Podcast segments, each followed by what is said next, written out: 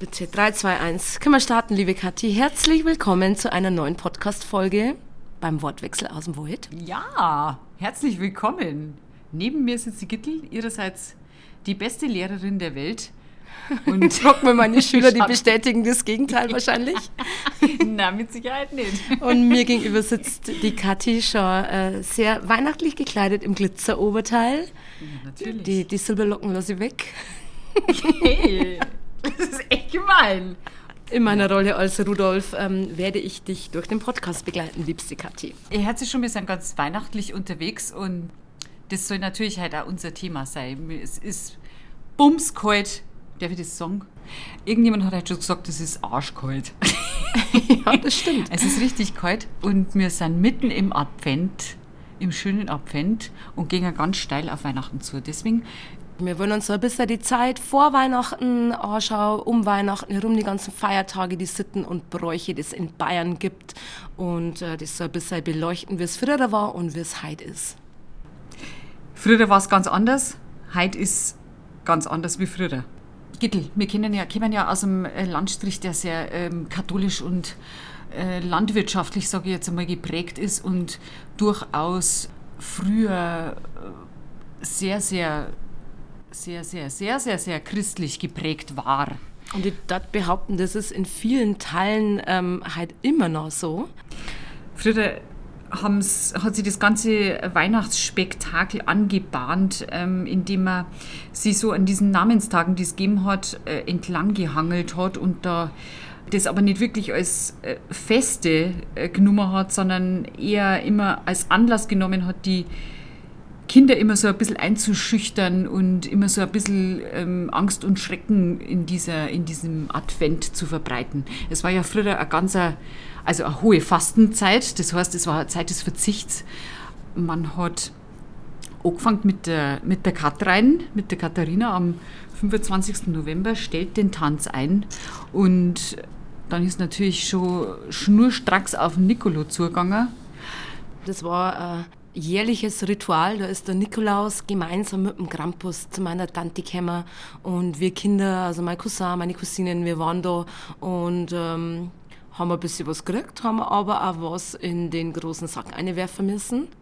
Aber wie, wie war das? war das? Ist das für dich ein gutes Erlebnis gewesen? Also hast du das gut in Erinnerung oder bist du da eher mit, mit Angst eingegangen? Also es ist so ein bisschen dazu genutzt worden, um zu erziehen. Aber es war nicht negativ. Also bei uns war es nicht negativ. Bei, bei mir ist das auch überwiegend ein positives Erlebnis.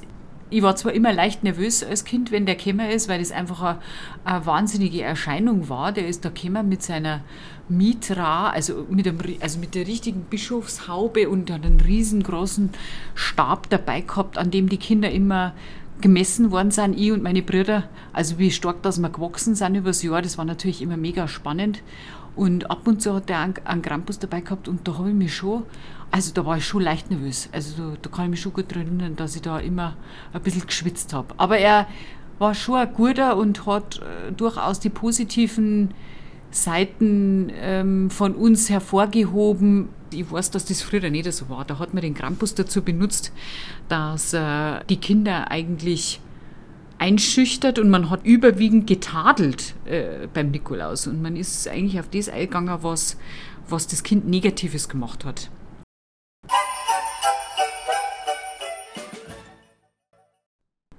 Dieses Einschüchtern, das zieht sich dann so weiter durch den Advent. Ähm, wenn ich einfach den nächsten nehme, geht es weiter mit dem 13. Dezember. Das war jetzt tatsächlich heute. Lucia, die als messerwetzendes Gespenst gefürchtet wird. Also als, als weiß gekleidetes Gespenst. Und ich habe gelesen, dass die tut sogar im schlechtesten Fall Bäuche aufschneiden. Mei, schön, du, da freue ich mich, wenn es so einen schönen Advent gibt. Und der, der nächste, der blutige Dammerl, das ist auch ein ganz toller. Der steht dir vor, äh, kommt mit dem Hammer, haut mit dem Hammer an die Haustür und äh, tut dann sein blutüberströmtes Bein streckt er in die Tür eine. Und wenn du ihn auf der Straße erwischst, ist da auch erzählt worden, dass er da einen Schädel einschlagt, wenn er schlechte Minuten hat. Das müsst ihr mir vorstellen. Also das ist ja der Nightmare Before Christmas ist ein Scheißdreck dagegen. Wirklich. Also das, das ist einfach einfach. Ich finde das indiskutabel, wenn du da als Kind sowas erzählt kriegst und dann spielt das auch noch jemand im schlechtesten Fall nach. Für mich ist, bedeutet das nur Schrecken, ganz ehrlich. Ja, vom blutigen Damal habe ich äh, tatsächlich davor noch nie was gehört. Aber ja, als äh, True Crime Fan passt es ganz gut rein. Ja, das Krüger, stimmt. Ja. glaub Das ich. stimmt. Auf jeden Fall. Dadurch, dass wir wahrscheinlich überwiegend ähm, durchaus ärmeres Gebiet waren, hat man äh, tatsächlich gefastet und es ist dann am Heiligabend hat es dann die sogenannte Mettensau gegeben.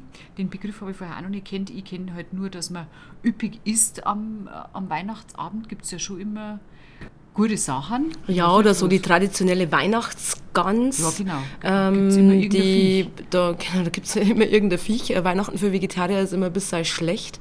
Ähm, da spreche ich aus Erfahrung.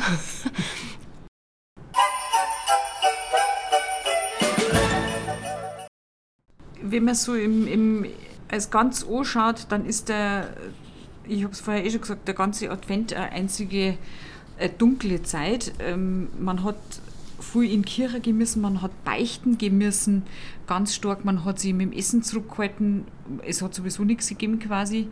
Und es war alles ganz, ganz religiös geprägt. Und wenn du dir das anschaust, wie das heutzutage ist, Da findet man dann schon im August äh, in die Supermärkte die Weihnachtsdeko schon gleich und äh, die Lebkuchen und dann Spekulatius.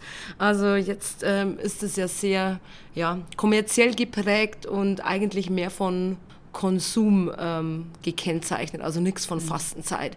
Man geht auf die Christkindlmärkte, ähm, man hat am Black Friday in der Zeit, wo eigentlich alles äh, darauf ausgelegt ist, möglichst viel Geld äh, in Umlauf zu bringen und Sachen zu kaufen. Man beschäftigt sich mit den Geschenke, die man an Weihnachten verteilt und mit Fasten hat das so gut wie gar nichts mehr zum da.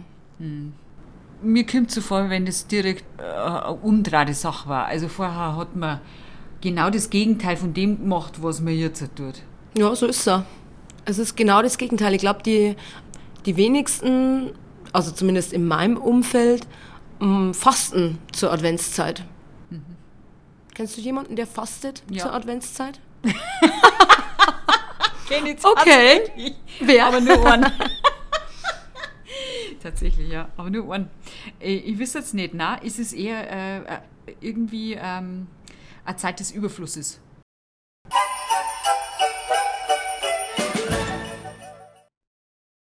Im Brauchtum haben wir dann nur den 6. Dezember, ach, den 6. Januar, Januar. Entschuldigung, wo der, der Heilig Drakini kommt und das Ganze so ein bisschen beschließt, quasi, weil das ganze Geister oder bösen, böse Geister austreiben und lauter so Dinge ist ja mit dem Weihrauch, der, der, den der Heilig Drakini dabei hat, ich jetzt einfach mal, es wird es ja quasi nur, nur weitergeführt und also zuerst treibt man die Geister aus und dann segnet man das Haus am Schluss und dann ist gut. Manche schmeißen ja dann am 6. Dezember schon wieder einen Christbaum weg, weil der steht ja auch schon acht Wochen. Der nadelt ja wie, wie Sau und. Wenn es keiner aus Plastik ist. Richtig. Aber eigentlich geht er in Bayern Weihnachten bis Marielichtmess, gell? Tatsächlich, 2. Februar.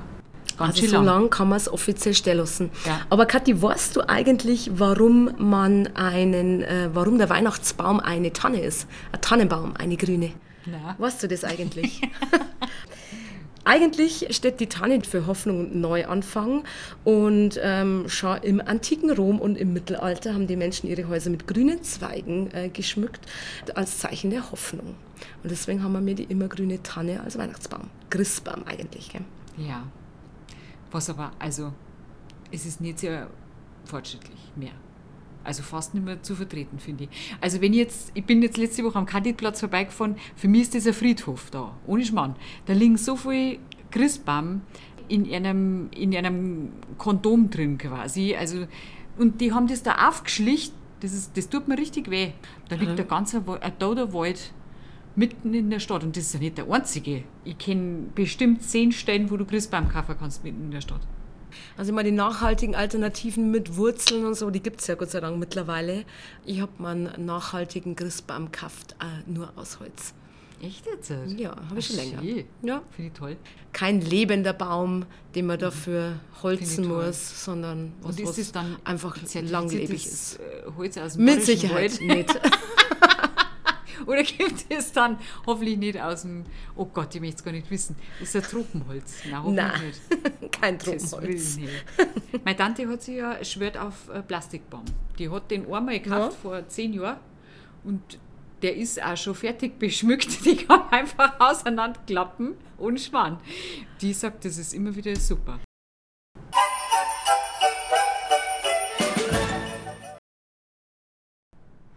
Ich weiß nicht, Kommen wir da hin, was, was Weihnachten eigentlich ist? Das ist die große Frage. Gell? Wahrscheinlich ist das für jeden sehr, sehr individuell. Wenn man sagt, Weihnachten ist für mich die Zeit der Stille, hm, schön Weihnachten ist für mich vielleicht die Zeit, ähm, die ich mit Familie und Freunde verbringe. Ähm, für viele ist Weihnachten vielleicht auch einfach nur ein Tag.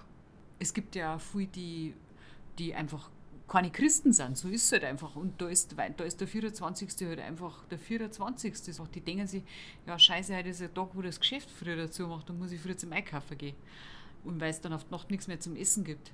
Manch einer denkt sich vielleicht, gut, ich muss jetzt einmal zwei Tage im Jahr habe ich frei. Das sind die einzigen Tage, wo richtig frei ist. Und für mich heißt das auch irgendwie Weihnachten, dass ich die Leute, die mir wichtig sind, äh, meine Freunde, meiner Familie, ja, ein Lächeln ins Gesicht äh, zaubern möchte und ich möchte denen was schenken.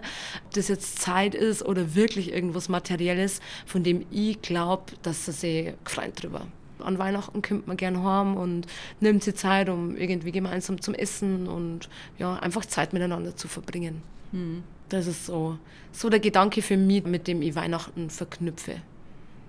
Und ich möchte ähm, ganz für mich persönlich einfach da sein und mich halt äh, für mich schauen, wie es mir geht, was brauche ich gerade, wie, wie geht es mir gut, was, wo möchte ich hin und mich halt maximal mit, wie du sagst, mit den Leuten, wo mir was wert sind und die mir nahe stehen, Zeit verbringen. Womöglich auch ohne Geschenke, aber dafür vielleicht beim schönen Abendessen. Das finde ich ist ein sehr, sehr schöner Schlussgedanke. Wann gehen wir essen, Kathi? Ich würde gerade sagen. Wann gehen wir essen? Das wir haben uns tatsächlich die letzten Jahre immer irgendwie eine Kleinigkeit zu Weihnachten geschenkt. Ja, ähm, aber ich finde die Idee, äh, mit dir essen zu gehen, ähm, noch schöner. Das der wir. Finde ich hervorragend. Ich wünsche dir ein ganz frohes Weihnachtsfest. Danke, das wünsche ich dir auch, liebste Kathi. Und euch da draußen wünschen wir das natürlich auch, dass die Zeit zwischen die Jahre ganz so stressig ist, dass man es bewusst genießen kann ähm, und sie einfach Zeit für sich und seine Liebsten nimmt und ähm, weniger, sag jetzt mal, den Konsum in den Vordergrund stellt. Das war mhm. schön. Ja. Und vielleicht den einen oder anderen Gedanken daran verschwendet, dass auch Menschen gibt, die vielleicht in großer Not Weihnachten feiern müssen.